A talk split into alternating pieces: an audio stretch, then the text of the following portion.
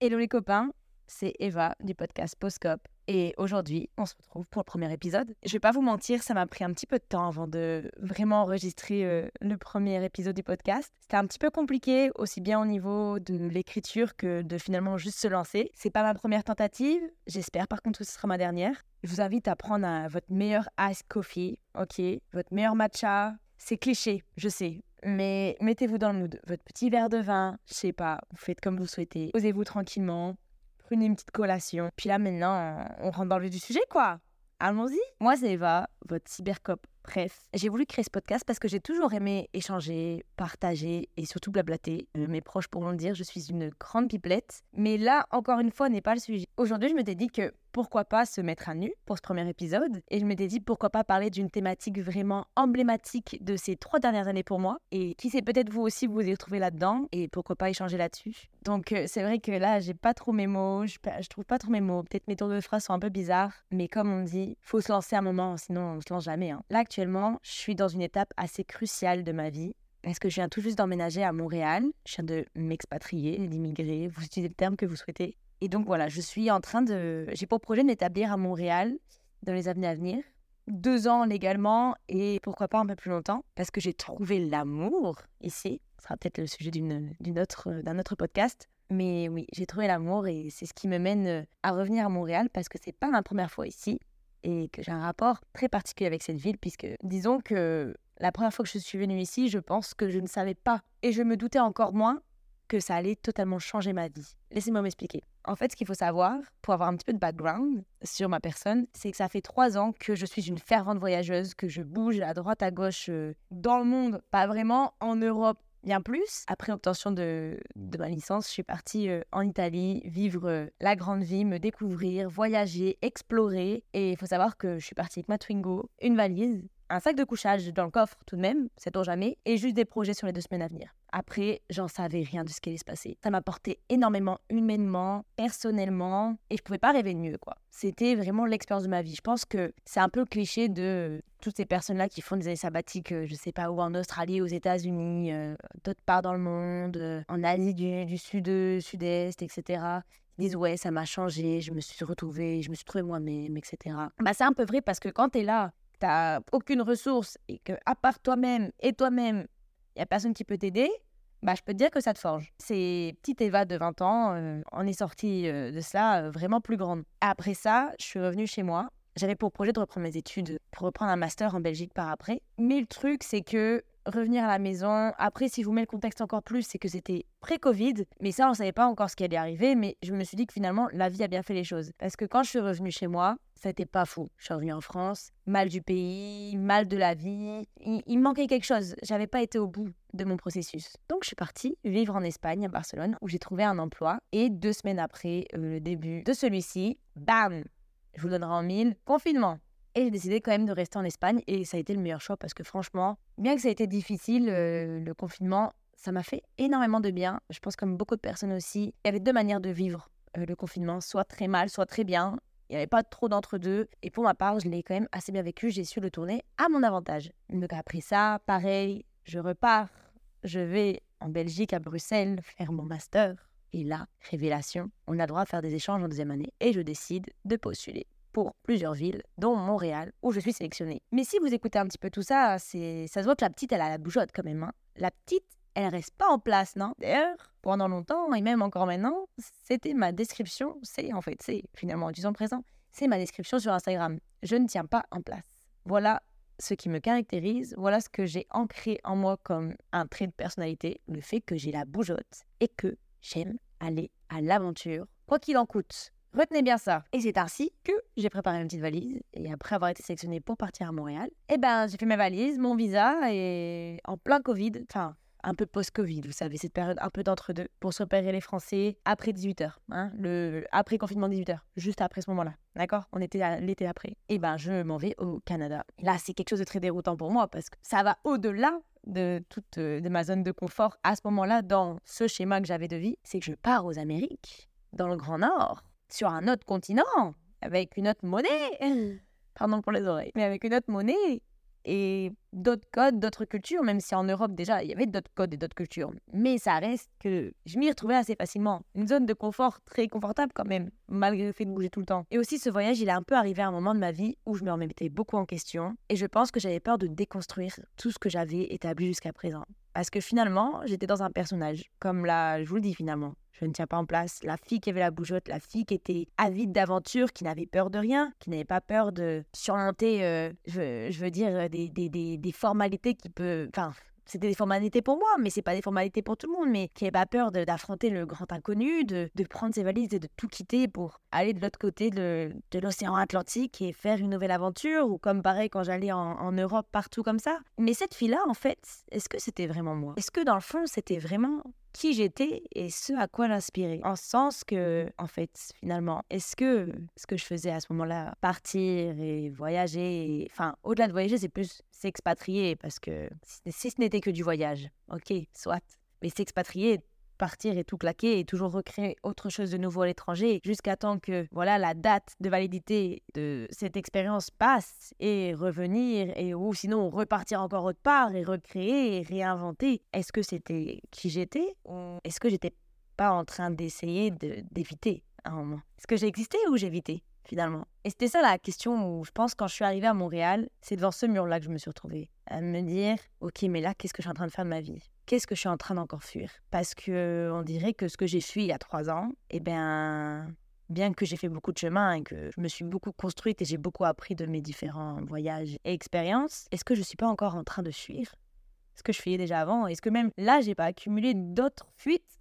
D'autres événements, d'autres choses. Et c'est peut-être là où je voulais en venir. C'est que, en train de vous parler là, c'est pas sur le moment totalement quand j'étais venue une première fois étudier euh, sur Montréal euh, dans le cadre de mon échange universitaire que ça m'a trotté. On va dire que le travail a commencé à ce moment-là. Ça a été la réalisation. La réalisation, la peur, la crainte, et on entame une déconstruction. Mais les résultats, là, tout ce que je vous dis, je pense que c'est aujourd'hui, à l'aube de mes petits 25 ans, une belle aube, hein. encore quelques mois, ne vous inquiétez pas, que je me rends compte finalement, ouais, j'ai peur de tenir en place. J'ai peur de m'établir parce que j'ai toujours fui. Parce que finalement, tenir en place, qu'est-ce que ça représente? Tenir en place, s'établir, construire, ça demande du temps, ça demande de la répétition, ça demande de, de s'arrêter pour réfléchir sur le projet qu'on a, puis commencer à construire. Et il faut commencer plusieurs démarches. Il faut voir où trouver le ciment, et même avant ça, en fait, il faut des plans. Il faut faire appel à un architecte, voir les plans, un contremaître, après avoir un chef de chantier. Puis après, on parle même du matériel. Ça demande de la réflexion et de se poser. Ce que j'entends par là, c'est que je pense pour moi, j'avais peur de m'arrêter et de devoir faire face à tout ce que j'avais fait depuis ces trois années. Parce que trois ans, c'est quand même beaucoup. Parce qu'il faut savoir qu'avant ces trois ans-là, il y avait déjà eu une fuite. La, fuite. la première fuite a commencé par des problèmes qui étaient précédents ces trois ans. Sauf que pendant ces trois ans, ce comportement s'est poursuivi et j'ai continué à fuir. Ça veut dire que là, ce qu'il y avait sous le tapis, voilà, même le tapis le cachait plus, c'était ridicule. Il y avait un montant de, de poussière et tapis qui reposait dessus, quoi. C'était son couvre-chef. Ça n'avait pas de sens. Vous m'entendez? Et je pense qu'on a peur de s'arrêter et du quotidien parce que on pense qu'il y a plusieurs raisons au niveau même euh, de la société, euh, dans nos représentations des uns et des autres, des générations précédentes et de notre génération et de ce que sera le futur. Je pense que aussi parfois on a un peu le, miroir de notre famille, de nos parents, nos grands-parents, de ce qu'ils ont effectué, des, des traumatismes aussi générationnels qu'on a pu avoir et familiaux. Et on veut pas faire ça. On veut pas reproduire cela. On essaie de déconstruire. Mais déconstruire, ça ne veut pas dire tout détruire non plus. Bon, là, j'espère que je vous ai pas perdu et que ça fait toujours du sens parce que c'est quand même un sujet assez complexe et qui prend différentes sphères, différents aspects qui sont importants à préciser, je pense, pour que tous on puisse un petit peu réfléchir là-dessus et se dire euh, et se remettre en question sur notre rapport avec la routine, la vie et nos projets et ce qu'on souhaite et notre impact aussi sur les autres et sur nous-mêmes? De base, le, podcast n'était pas du tout écrit pour être comme ça. J'ai enregistré une première version qui n'avait vraiment aucun rapport. Et bon, c'est peut-être quelque chose que j'aurais travaillé. D'ailleurs, j'espère que même avec ce podcast, autant vous que moi, on va pouvoir évoluer ensemble. Et moi, dans ma diction, parce que je sais que je parle vite, euh, dans mon éloquence et aussi dans ma construction de pensée quand je dois débattre ou expliquer quelque chose finalement ou tenir un discours. Parce que là, malheureusement, pour l'instant, j'ai pas quelqu'un devant moi. Même si c'est un projet aussi pour le futur. Revenons à notre sujet. Je pense qu'on a un petit peu peur de s'asseoir parce qu'on a peur de faire face à nos pensées, on a peur d'être seul, on a peur d'être face à nos doutes, à nos échecs, à nos déceptions, à nos souffrances, à tout cet aspect négatif que qu'on inhibe en essayant de survivre, le, de vivre exclusivement le présent, de se projeter sur le futur sans jamais se retourner. Ce qui est bien, ce qui est chouette, je pense que c'est le meilleur, je pense que ça c'est le meilleur mindset qu'on puisse avoir. Mais quand on a réglé tous ces précédents déboires, bam, petite prose.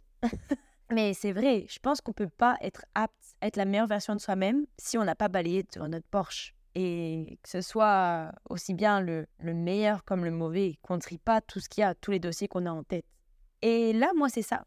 C'est que j'ai jamais su tenir en place parce que finalement, ça me plaisait de juste entasser des dossiers, les mettre au fond de ma petite grange et de passer à d'autres. Et de recréer même des versions des dossiers précédents. Parce que quand, par exemple, prenons l'exemple des réseaux sociaux, aussi bien de moi en changeant à chaque fois de pays, en rencontrant des nouveaux gens, c'est que on peut, créer, on peut créer l'identité qu'on souhaite quand on part ou quand on se représente sur les réseaux. D'un moment à un autre, enfin, d'une plateforme à une autre, ou même juste tout simplement d'une image qu'on se donne, d'une image des réseaux sociaux, une image en société, une image personnelle, genre entre notre identité sociale, numérique et personnelle, il peut avoir trois versions vraiment, vraiment, vraiment très différentes de nous-mêmes. Moi, c'est ce que j'ai expérimenté à force de voyager tout le temps et de vivre partout. C'est que j'ai été une version de moi en Italie, j'ai été une autre version de moi en, en Espagne, encore une autre en Belgique. Et bah, au moins, on s'y perd avec notre identité propre. Et j'étais encore une autre personne quand je suis venue sur Montréal au début, jusqu'à temps que je déconstruise là petit à petit et que même je revienne en fait dans mon beau plat pays pendant quelques mois avant de revenir euh, définitivement ici. C'est que là, c'est à ce moment-là, quand j'ai dû m'arrêter avant de revenir ici, que je me suis prise une grosse claque. Une grosse claque intergalactique dans ma fesse. Dans ma... Oula, une grosse claque intergalactique dans ma face. Vraiment j'ai dû me poser face à tout ce que j'avais balayé, à tout ce que j'avais stocké dans un coin de ma tête, comment dire, dans un coin de ma grange et qui était en désordre, mais qui devait être ordonné parce que là, ça faisait plus de sens en fait. J'étais euh, finalement ma zone de confort. C'était de partir, de voyager, de toujours euh, enchaîner les aventures les unes sur les autres. C'était ça, c'était devenu ça ma zone de confort. Mon inconfort, c'est de m'arrêter et de trier tout ça, trouver ma paix en fait. En fait, ce tri était nécessaire parce que j'ai besoin de trouver ma paix. J'ai besoin de trouver ma paix. À un moment, on doit tous trouver notre paix, peu importe dans ce que c'est. Et trouver sa paix, ça ne veut pas dire non plus euh, s'enfermer dans une case et euh, s'y limiter à celle-ci.